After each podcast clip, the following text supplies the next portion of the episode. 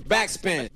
Moin und willkommen zu einer neuen Folge Backspin Podcast. Mein Name ist Emma und ich habe heute einen sehr spannenden Gast bei mir und zwar wirklich zu Gast. Wir sitzen nämlich im Leipziger Osten auf meinem Balkon und nicht, äh, nicht über Zoom. Deswegen schön, dass du da bist, MC. Hi, grüß dich. Äh, ich habe vorhin meiner Recherche gesehen, du bist ja inzwischen fast schon Feuilleton-Rapper. Du hast äh, ein Interview bei der LVZ gegeben. Ja, das ist richtig. Das hat auch viel Überwindung gekostet, tatsächlich, ja.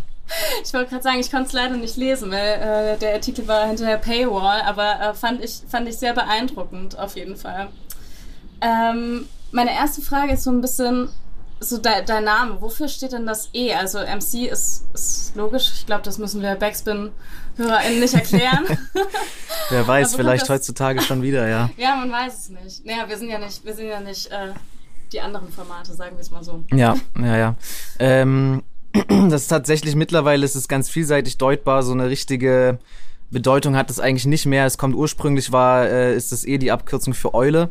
Mhm. Das war ähm, damals so mein Punkername ganz, ganz, ganz früher noch vor äh, Rap und Hip-Hop und so.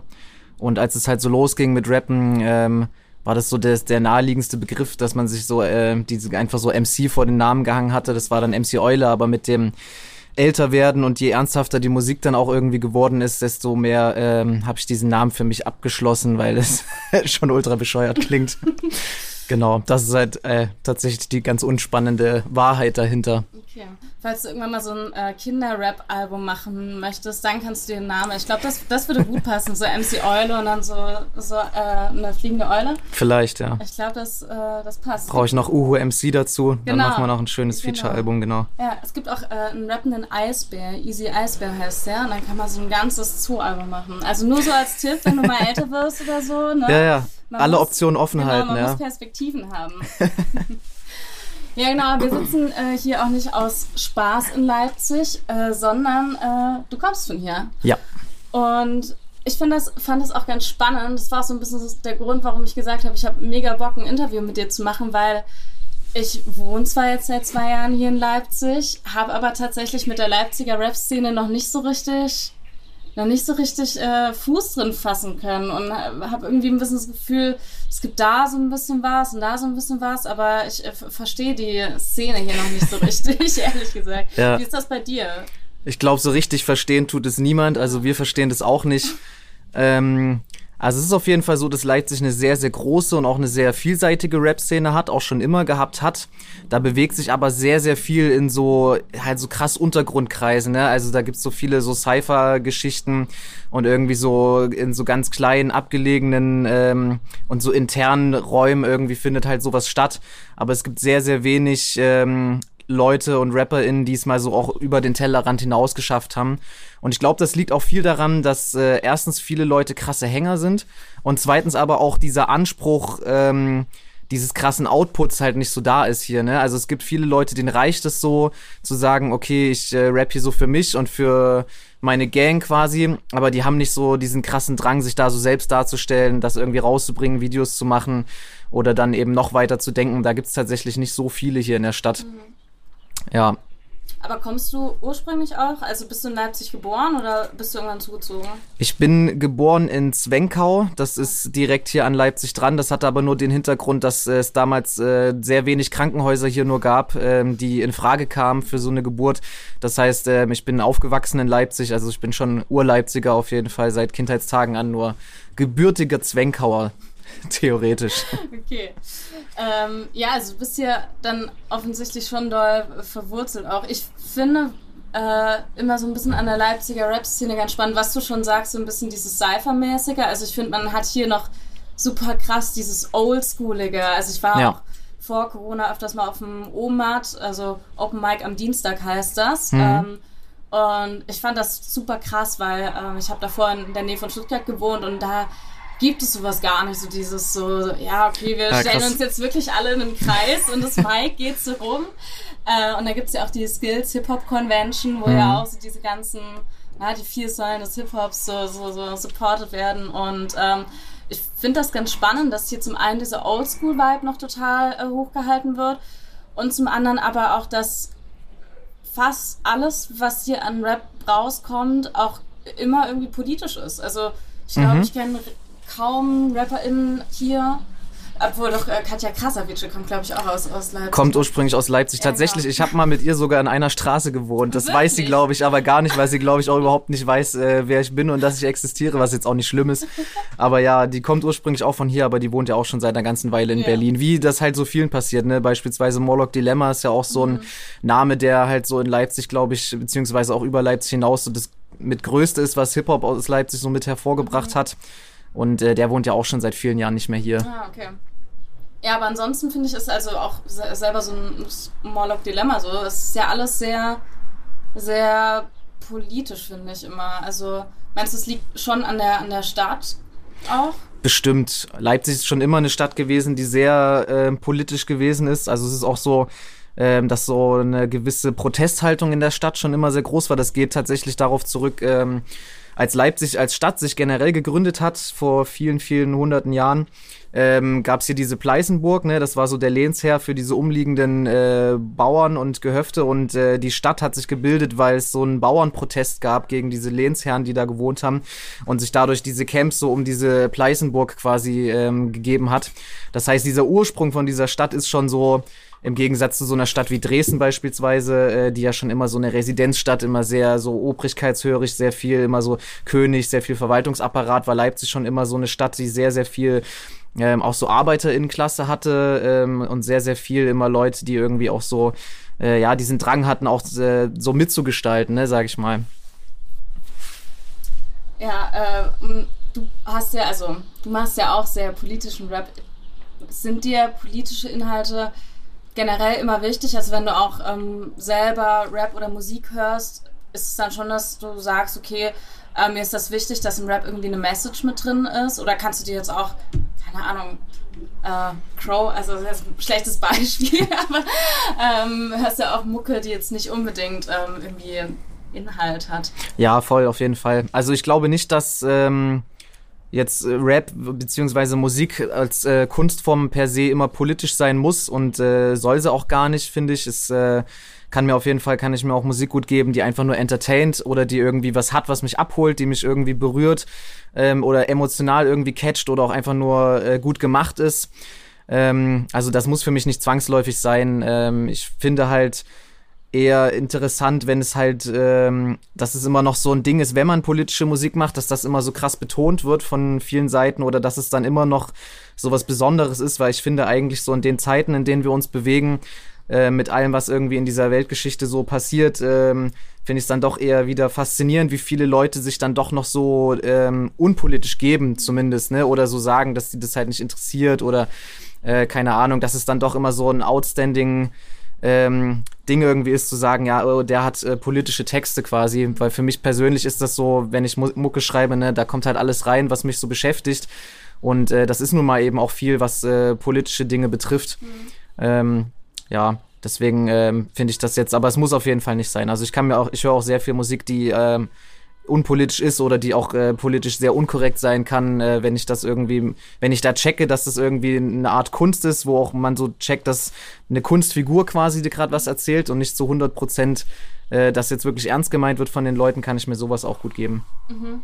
Ja, ich denke auch, ein Grund, warum Leute jetzt vielleicht nicht unbedingt politische Musik machen, ist ähm, vielleicht auch, weil sie es gar nicht so unbedingt können. Also ich hatte letztens ähm, ich eine Zeile von einem Rapper gehört, der, der meinte, äh, linke deutsche Rapper, Inhalt ohne Swagger. Ja. Und ähm, das, das ist auch was, was ich so ein bisschen nachvollziehen kann, wo ich manchmal merke, okay, hier versucht jemand wirklich eine Message rüberzubringen, aber irgendwie leidet dann das Musikalische darunter. Ich weiß nicht, wie gehst, wie gehst du so an deine Texte ran? Ist es dann so, dass du dann auch mal sagst, okay, ähm, ja, okay, jetzt an der Stelle ist der Reim vielleicht nicht so sauber, äh, aber scheiß drauf, mir ist der Inhalt wichtiger als die Technik, die dahinter steckt? Oder ähm, ist es trotzdem, dass du sagst, okay, das Musikalische ist mir äh, immer noch am wichtigsten? Das variiert tatsächlich komplett bei mir. Also es gibt ähm, Tracks, wo ich sage, okay, da will ich irgendwie technisch gut rangehen, das möchte ich irgendwie nice flowen, das möchte ich, dass das ein geiler Song wird. Und da achte ich dann schon auch sehr drauf, ähm, eher so, was ich beim Text irgendwie machen kann, wo es jetzt nicht äh, per se so um den Inhalt geht. Ähm, aber es gibt natürlich auch Songs, wo ich schon so beim Schreiben merke, okay, da wird irgendwie was inhaltlich äh, oder soll was inhaltlich vermittelt werden. Und da äh, gucke ich natürlich dann auch eher darauf, dass die Message rüberkommt und äh, da äh, kann ich dann halt auch eben mal über so ein, zwei Sachen hinwegsehen, dass es jetzt nicht jedes Mal irgendwie ein sauberer Dreifachreim ist oder sonst irgendwas. Ähm, aber ich, weil, weil du äh, gerade 3 Plus zitiert hast, ähm, ich fand diese, diese Line sehr schön, äh, weil tatsächlich ist auch viele, viele Jahre ähm, so diesen linken Rap, der sich auch so als Second-Rap verkauft hat, so ganz unfassbar viel schlechte Musik gab, die ähm, wir tatsächlich als Kiddies trotzdem alle gehört hatten, weil man sich halt so, ne, das war auch so viel Identitätspolitik, dass man irgendwie sagt, so hier, wir sind irgendwie so Antifa-Kids, wir hören Antifa-Mucke, so, ne, das, heutzutage ist das halt nicht mehr so wichtig irgendwie. Ähm, aber damals war das halt so, ja, das ist äh, krasser Rap, weil der irgendwie links ist, aber wenn ich mir das heute anhöre, dann gibt's da ganz viel, wo ich sage, boah, das ist äh, dermaßen schlecht gerappt, kein Flow, kein Druck äh, und sowas, ne? Ähm, ja, keine Ahnung, also da gibt's schon äh, ein buntes Potpourri auf jeden Fall an Sachen. Mhm. Ja, ich finde, es gibt aber auch immer mal, mal wieder Rapper, die, die das echt gut machen. Also wer mir in den letzten Jahren und gerade mit dem letzten der letzten EP war es, glaube ich, so Pöbel MC zum Beispiel. Mhm. Ist einer, der es, äh, finde ich, sehr, sehr gut schafft, das zu verbinden. Also, dass wirklich man sagt, so, okay, der hat eine klare Haltung und man weiß genau, um was es geht bei ihm, aber trotzdem hat er einen krassen Flow und ähm, eine krasse Technik. Ähm, mir ist es auch bei dir auch aufgefallen, weil mich hat es da teilweise immer so ein bisschen daran erinnert. Also ich weiß nicht, es ist jetzt immer blöd, Leuten zu sagen, so hey, du erinnerst mich an ja, ja. den. Aber ist auch schwierig, Aber, das nicht zu machen. Ne? Ich ja. meine, gerade 2022, es hat halt alles schon mal gegeben. Also genau. irgendwo klingt immer irgendwie nach irgendwas. Mhm. Aber bei dir ist ja auch eine sehr klare Positionierung auf jeden Fall. Also es ist ganz klar gegen Rassismus, gegen Sexismus. Ähm, aber auch auf jeden Fall so ein bisschen immer gegen die Polizei. Ähm, hast du persönlich schon eine Erfahrung mit Polizeigewalt gemacht? Also gerade so Konnewitz, ähm, Konnewitz dagegen, vielleicht jetzt für die Leute aus Hamburg ist auf jeden Fall ein bisschen so ein Krawall, linkes Krawallviertel, wenn man den Nachrichten glauben darf. Äh, auf jeden Fall. Ähm, genau, wie ist da deine Erfahrung so? Ähm, ja, definitiv. Also ich glaube tatsächlich, so traurig wie das klingt, aber wenn man so ein äh, Konnewitz groß wird und ab einem gewissen Alter auch sich so ein bisschen diesem Viertel-Lifestyle, sag ich mal, hingibt. Das muss jetzt ja noch nicht mal, da musst du noch nicht mal politisch organisiert sein, sondern das reicht halt schon, wenn du irgendwie so als Jugendlicher dich so ein bisschen mit deinem Kiez identifizierst und dich so anziehst wie halt die anderen auch, ähm, dass du ganz schnell halt zur falschen Zeit am falschen Ort bist dort, ne? Ähm, man muss ja sagen, also so wie das halt in den Nachrichten immer rüberkommt, so ist es ja definitiv nicht. Ne? Es ist ja nicht so, dass halt, so wenn man der, der sächsischen CDU oder der LVZ auch Glauben schenkt, dann äh, brennt es ja bei uns irgendwie jeden Tag und es äh, läuft die ganze Zeit aus dem Ruder und ist total unkontrolliert. Die meiste Zeit ist Konnewitz halt einfach ein ziemlich ruhiger und entspannter Stadtteil. Aber wenn es halt eben mal ähm, aus dem Ruder läuft, dann passiert es halt auch sehr, sehr schnell, dass du da ähm, mit der Polizei aneinander gerätst, ohne dass du dafür was gemacht haben musst. Ne? Bestes Beispiel ist Silvester ist seit vielen, vielen Jahren in Konnewitz immer so ein großes Ding irgendwie, ne, wo halt ähm, immer ein riesen Polizeieinsatz ist. Ähm, die letzten Jahre haben die Bullens tatsächlich so gemacht, dass sie einfach konsequent alles abgesperrt haben bei uns. Also die haben ähm, alle Parks zugemacht, haben dort irgendwelche Tore reingesetzt, haben die zugegittert, haben äh, riesen Lichtscheinwerfer dort aufgestellt und äh, sich dort mit mehreren Hundertschaften hingestellt. Ähm, um einfach so alles zu ersticken quasi. Aber die Jahre davor war es halt meistens so, ne, dass 0 Uhr gehen alle irgendwie ans Kreuz hoch, dann wird dort geböllert und irgendwann äh, läuft halt aus dem Ruder. Das ist dann auch immer im Nachhinein nicht so richtig äh, zuordbar, wer da jetzt am Ende angefangen hat. Ist mir persönlich eigentlich auch ziemlich egal. Aber ähm, da geht es halt schnell, ne, dass dann äh, so ein Polizeitrupp rennt durch die Leute durch und äh, schlägt halt auf alles ein, was da rumsteht.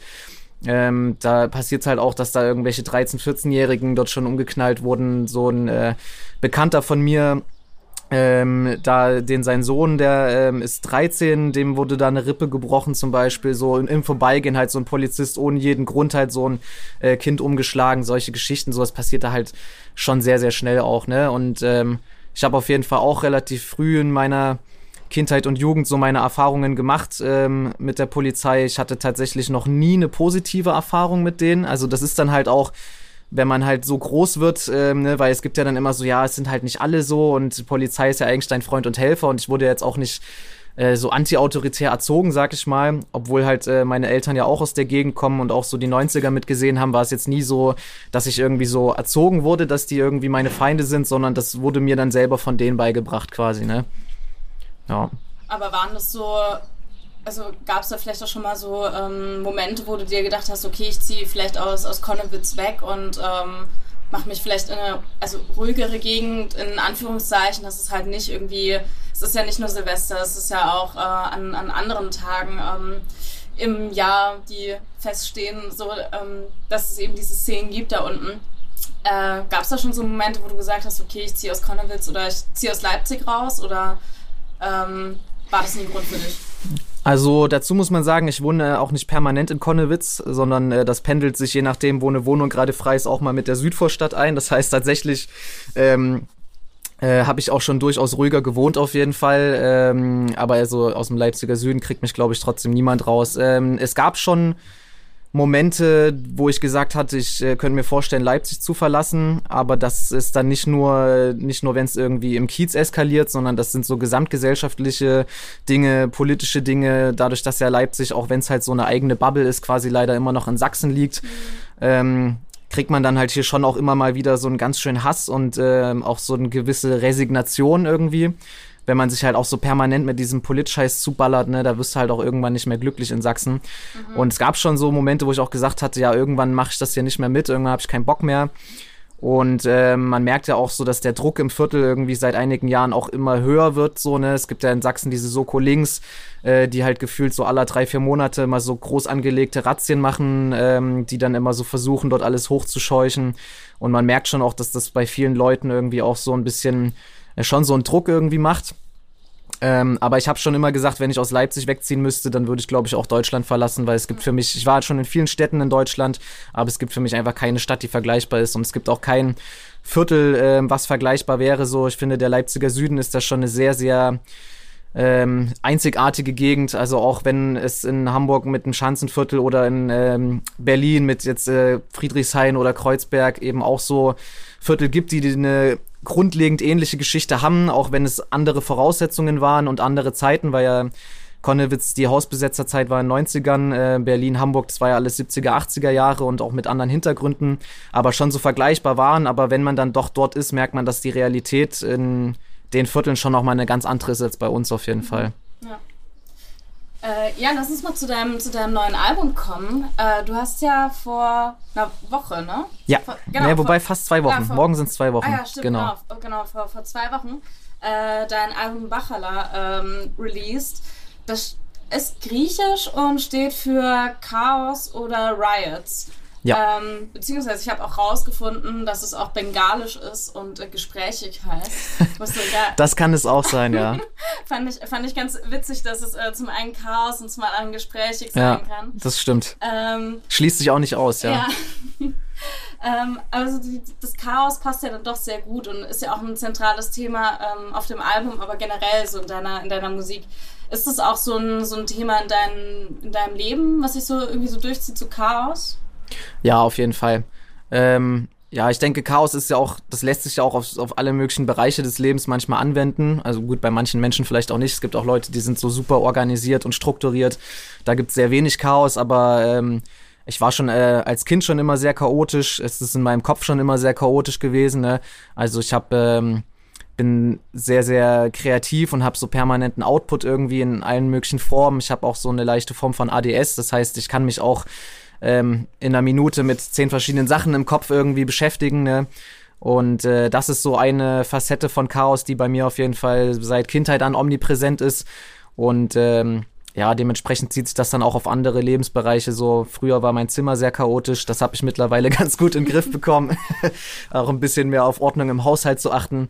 Ähm, und ja, also gerade auch so, ähm, wenn man es jetzt auf diese ganz große Ebene, auf so politische Zustände ähm, überträgt, finde ich, ist es da auch so chaotisch wie schon sehr lange nicht mehr. Mhm. Ja. Ja, du hast gerade schon ähm, öfters mal von Hamburg erzählt. Ich war sehr überrascht, dass auf deinem, äh, oder was heißt überrascht, das ergibt ja doch Sinn, aber dein äh, Feature mit Kamikaze äh, auf dem neuen Album, wie, wie kam das zustande? Äh, ich habe ihn gefragt und er hat ja gesagt.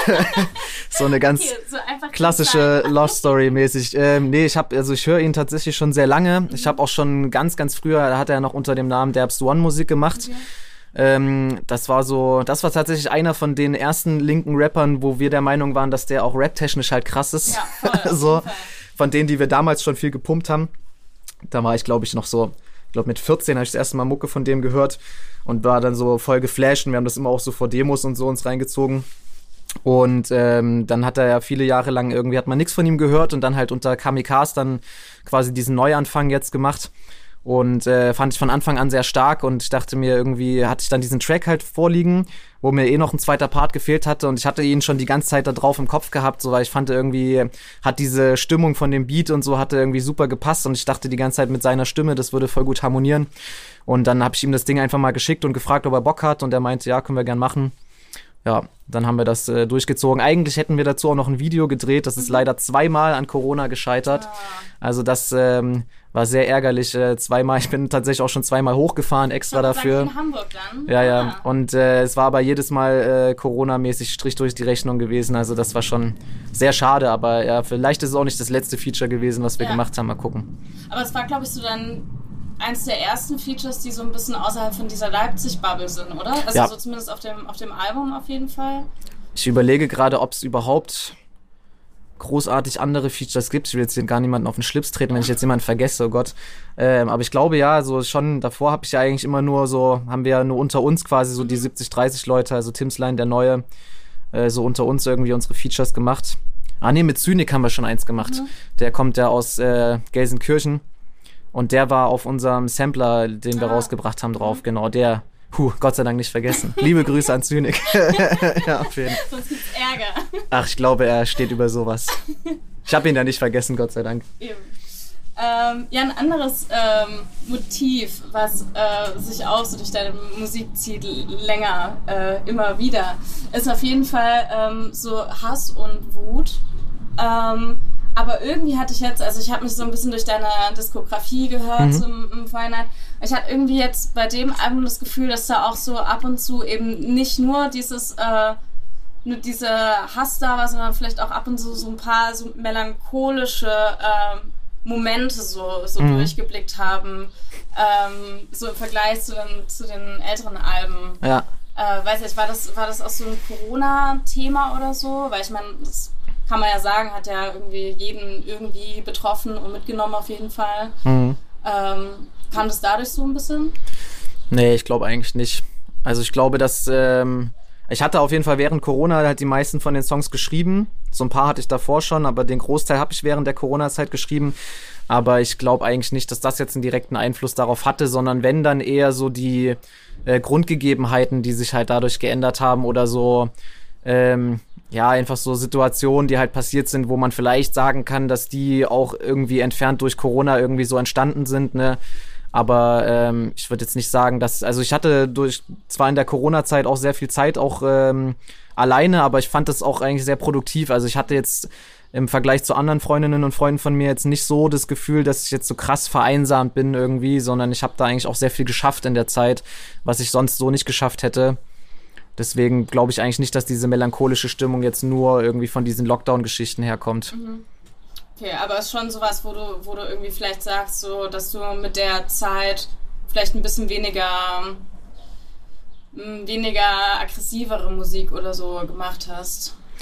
Weiß ich gar nicht. Vielleicht hatte ich auch einfach noch mehr Bock, noch ein bisschen mehr Abwechslung reinzubringen. Mhm. Ne? Ich glaube, das ist auch so ein Ding, weil ich habe auf jeden Fall auch, es haben auch Songs es nicht aufs Album geschafft. Mhm ähm, ich hätte aber auf jeden Fall auch ein komplettes Album nur im Style von Hass drück machen können. Mhm. Also Wut habe ich immer noch genug da auf jeden Fall. Das ist nicht das Problem, ist eher so, dass ähm, mir selber als äh, Künstler wird es halt auch irgendwann zu blöd, immer nur diese eine Schiene irgendwie zu machen und nur dieses eine Ding zu bedienen, auch wenn es halt traurigerweise immer das ist, was bei den Fans am besten ankommt. Ja. so, ähm, aber ich dann auch selber einfach Bock hatte, mal ein bisschen rum zu experimentieren und ich glaube, dass da auch viel Einfluss von meinem Produzenten mit reinkommt, Camera Beats, mit dem ich auch das Album wieder gemacht hatte, dass der halt auch ähm, er gibt mir halt auch oft Instrumentals und ich schreibe dann erst den Text dazu und äh, wenn er mir da halt auch mal was anderes gibt als nur die Dinger, die nur nach vorne gehen, dann äh, setze ich mich dann auch mal hin und komme vielleicht auch noch mal auf eine andere Art und Weise aus mir raus. Mhm. Ja. Ähm, auf dem Album ist auch der Song kritisch männlich und das ist auch sowas, was mir auch als weiblichen Rap-Fan äh, immer mehr auffällt, dass sich immer mehr Rapper auch ähm, eben gegen Sexismus äh, dis, äh, äh nicht distanzieren, positionieren. Ja, so, das ist das, das richtige Wort. Ähm, weil ich meine, klar ist das immer noch ein großes äh, Thema im Deutschrap, aber wie gesagt, es gibt halt so langsam die paar Leute, die in die richtige Richtung gehen. Ähm, aber ich fand das auch spannend, gerade mit deinem, mit deinem ähm, politischen Hintergrund, ähm, dass ich auch das Gefühl habe, dass es auch gerade in der linken Szene, ähm, so auch aus der Erfahrung, die ich gemacht habe und vielleicht auch Freundinnen von mir gemacht habe, dass es auch in der linken Szene irgendwie so ein großes Sexismus und vor allem so ein Problem mit so Macho-Tum äh, gibt. Ähm, ich weiß nicht, beobachtest du das auch so ein bisschen? Also ich weiß nicht so richtig, wie es hier in der Szene so ist. Oh, doch, auf jeden Fall. Ja, safe. Ich glaube, das ist auf jeden Fall so ein äh, Ding, was man, glaube ich, bei, bei linken Strukturen halt schnell macht, ist, dass man denkt, man ist da irgendwie sicherer in dieser Bubble, als man irgendwie vielleicht in anderen Bubbles dieser Gesellschaft ist. Und was dabei aber, glaube ich, sehr schnell vergessen wird, ist, dass ähm, wir eben nicht in, auch in dieser Bubble halt eben nicht in einer befreiten Gesellschaft leben, sondern da halt auch ganz krass Strukturen halt übernommen und durchgezogen äh, werden, die sich da ja auch über die letzten Jahre halt immer weiter ähm, entwickelt haben und das ist halt auf jeden Fall so diese patriarchalen Strukturen, die findet man da, glaube ich, auch viel zu viel.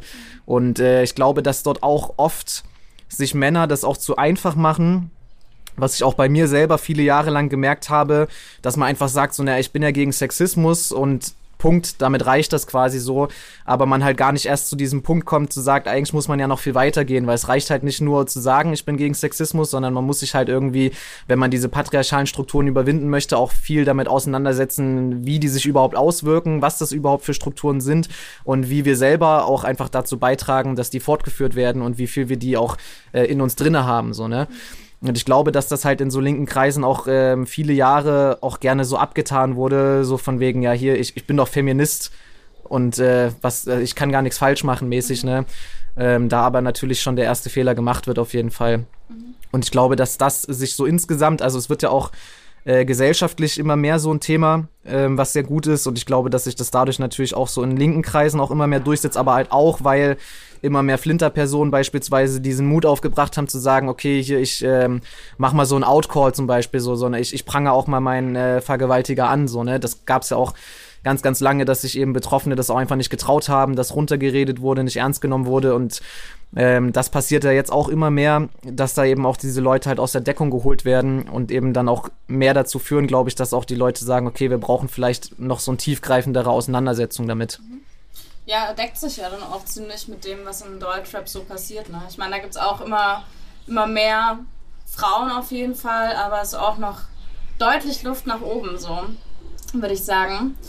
Ähm, ja, kommen wir auch schon äh, zur, zur letzten Frage. Und zwar äh, ist ja am Freitag dein Release-Konzert im Werk 2. Ja.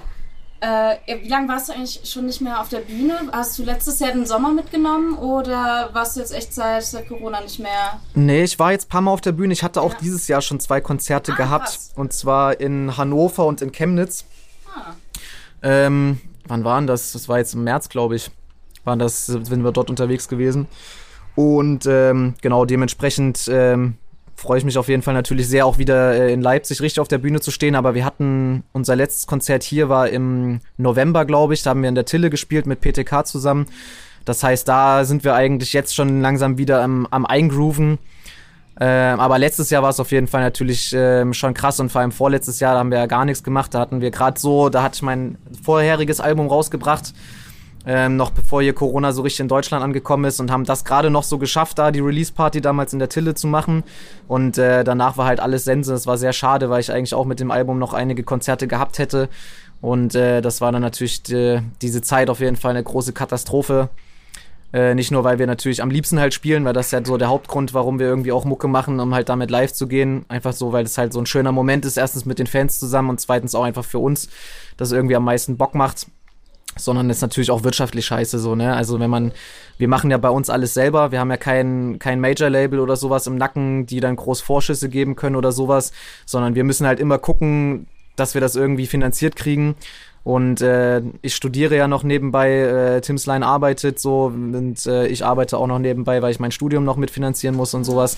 Das sind dann alles so Sachen, wo man natürlich dann, wo dann diese Live-Einnahmen dann schon wirklich sehr gefehlt haben, gerade auch jetzt in Bezug auf mein Album, was so die Vorkalkulation anging. Das war schon sehr viel rumgerudere.